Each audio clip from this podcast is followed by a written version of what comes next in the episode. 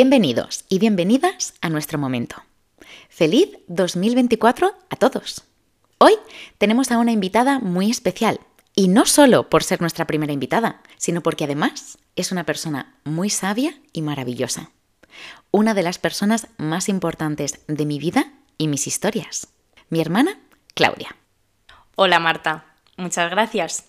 Pues sí, aquí estoy, de invitada para hablar de algo muy especial porque puede que muchos de vosotros hayáis conseguido alguno de los objetivos que os propusisteis el año pasado, o que durante este año consigáis cumplir muchos de vuestros propósitos. Pero, ¿qué pasa luego? Tenemos un tío muy peculiar. No es un tío de sangre, pero nos cuida como si lo fuese. Un día nos fuimos a Madrid a tomar unos vinos y me dijo algo valiosísimo, que espero no olvidar nunca. Marta, la felicidad siempre está en la antesala de los sueños que deseamos cumplir. Justo donde todo el esfuerzo que estás poniendo en conseguir lo que deseas no te deja ver lo feliz que eres luchando por aquello que quieres. Y cuánta razón. En los días siguientes a esto me puse a investigar dónde estaba la felicidad. Hemos escuchado millones de veces que está dentro de uno, pero hay ciertos momentos que, como comenta mi tío, nuestro foco está puesto en otro lugar y nos impide darnos cuenta de lo felices que estamos siendo. Empezaremos hablando de los aspectos más técnicos. Lo primero que tenemos que tener en cuenta es que la felicidad es subjetiva. Puede variar de una persona a otra. Además, la felicidad no se trata de una simple emoción, sino que podríamos definirla como una experiencia emocional compleja y duradera que involucra otras emociones. Es decir, que mientras consideramos emociones a las respuestas afectivas normalmente de corta duración ante eventos o situaciones, la felicidad tiende a ser un estado más amplio de bienestar y satisfacción. Y volviendo a lo que la sabiduría de nuestro tío nos dejó, si la analizamos bien, podemos extraer mucho. En primer lugar, la felicidad podemos vincularla a conseguir lo que deseamos. Pero no es exactamente el momento de conseguirlo donde podemos ubicarla, sino que podemos encontrarla en cada parte del proceso que nos hace accionarnos a luchar por ello. Totalmente de acuerdo, Claudia. Y dime, ¿esa frase dice algo más sobre en qué otros lugares podríamos encontrar esa felicidad? Pues sí. Con esa misma frase podemos entender que desear es una fuente de felicidad, ya que es lo que le da sentido a nuestras vidas. Al final los humanos somos seres de deseo. Biológicamente esto comienza con las necesidades más básicas. Cuando somos bebés y tenemos una necesidad, lloramos. Y no lloramos para conseguir lo que queremos, porque en esas circunstancias no sabemos ni lo que queremos. Lloramos para descargar tensión y alguien interpreta nuestro llanto y cumple un deseo inconsciente. De ahí aprendemos que las cosas se calman y que nos sentimos bien con algo que viene de fuera. Pero cuidado, porque esto es un arma de doble filo. Desear es humano. Conseguir lo que deseamos es satisfactorio, pero efímero. Cuando conseguimos algo que queremos, inmediatamente deseamos otra cosa. Si limitásemos nuestros momentos de felicidad al éxito de conseguirlos, apenas seríamos felices, ya que deseamos más que conseguimos. El deseo es lo que nos mueve a hacer cosas, pero siempre va a quedar un sentimiento de insatisfacción y eso que es tan molesto puede ser maravilloso porque es lo que nos lleva a buscar en la vida siempre algo más. Cuán de acuerdo estoy contigo. Para mí, con esa frase y continuando con tu aprendizaje, hay un tercer punto muy importante también, y es que la felicidad es paz, no placer. Solemos pensar que la felicidad es intentar obtener el máximo placer posible.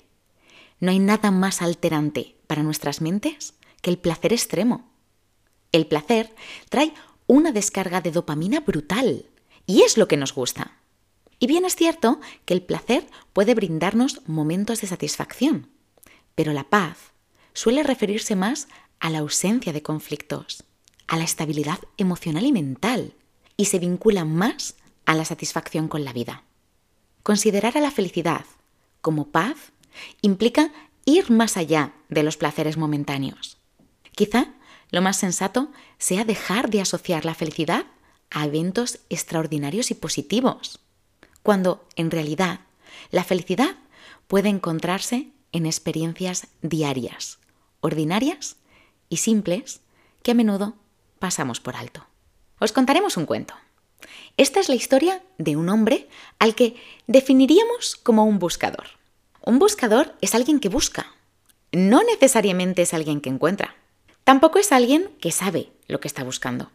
Es simplemente alguien para quien su vida es una búsqueda. Un día, nuestro buscador sintió que debía ir hacia la ciudad de Camir. Él había aprendido a hacer caso riguroso a esas sensaciones que venían de un lugar desconocido de sí mismo, así que dejó todo y partió. Después de dos días de marcha por los polvorientos caminos, divisó Camir a lo lejos. Pero un poco antes de llegar al pueblo, una colina a la derecha del sendero le llamó la atención. Estaba tapizada de un verde maravilloso, y había un montón de árboles, pájaros y flores encantadoras. Estaba rodeada por completo por una especie de valla pequeña de madera lustrada, y una portezuela de bronce lo invitaba a entrar. De pronto sintió que olvidaba el pueblo y sucumbió ante la tentación de descansar por un momento en ese lugar. El buscador traspasó el portal y empezó a caminar lentamente entre las piedras blancas que estaban distribuidas como por azar entre los árboles. Dejó que sus ojos, que eran los de un buscador, pasearan por el lugar, y quizá por eso descubrió sobre una de las piedras aquella inscripción. Pablo Ramírez vivió ocho años, seis meses, dos semanas y tres días. Se sobrecogió un poco al darse cuenta de que esa piedra no era simplemente una piedra, era una lápida, y sintió pena al pensar que un niño de tan corta edad estaba enterrado en ese lugar. Mirando a su alrededor, el hombre se dio cuenta de que la piedra de al lado también tenía una inscripción. Al acercarse a leerla, descifró Sara Lozano. Vivió cinco años, ocho meses y tres semanas. El buscador se sintió terriblemente conmocionado. Este hermoso lugar era un cementerio, y cada piedra una lápida. Todas tenían inscripciones similares, un nombre y el tiempo de vida exacto del fallecido. Pero lo que lo contactó con el espanto fue comprobar que el que más tiempo había vivido apenas sobrepasaba 11 años. El cuidador del cementerio, que pasaba por ahí, se acercó. Lo vio tan conmovido que le preguntó si era por algún familiar.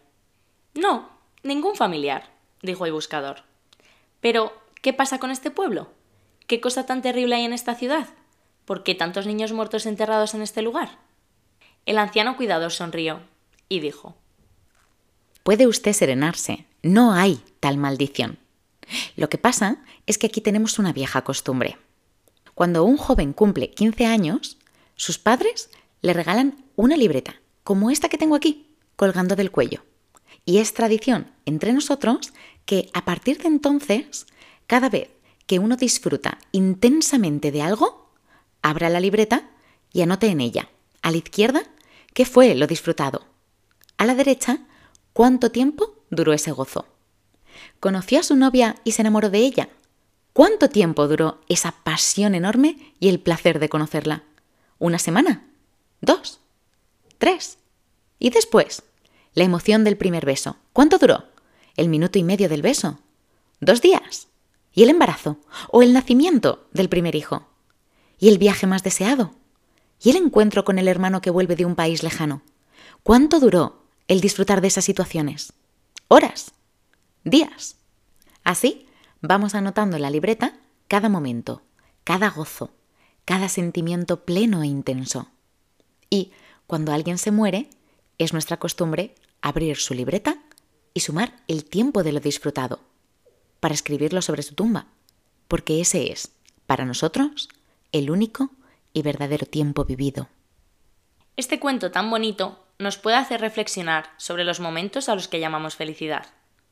Quizá la felicidad no está en esos momentos tan placenteros, cortos y efímeros que nos hacen sentir rápidamente insatisfechos.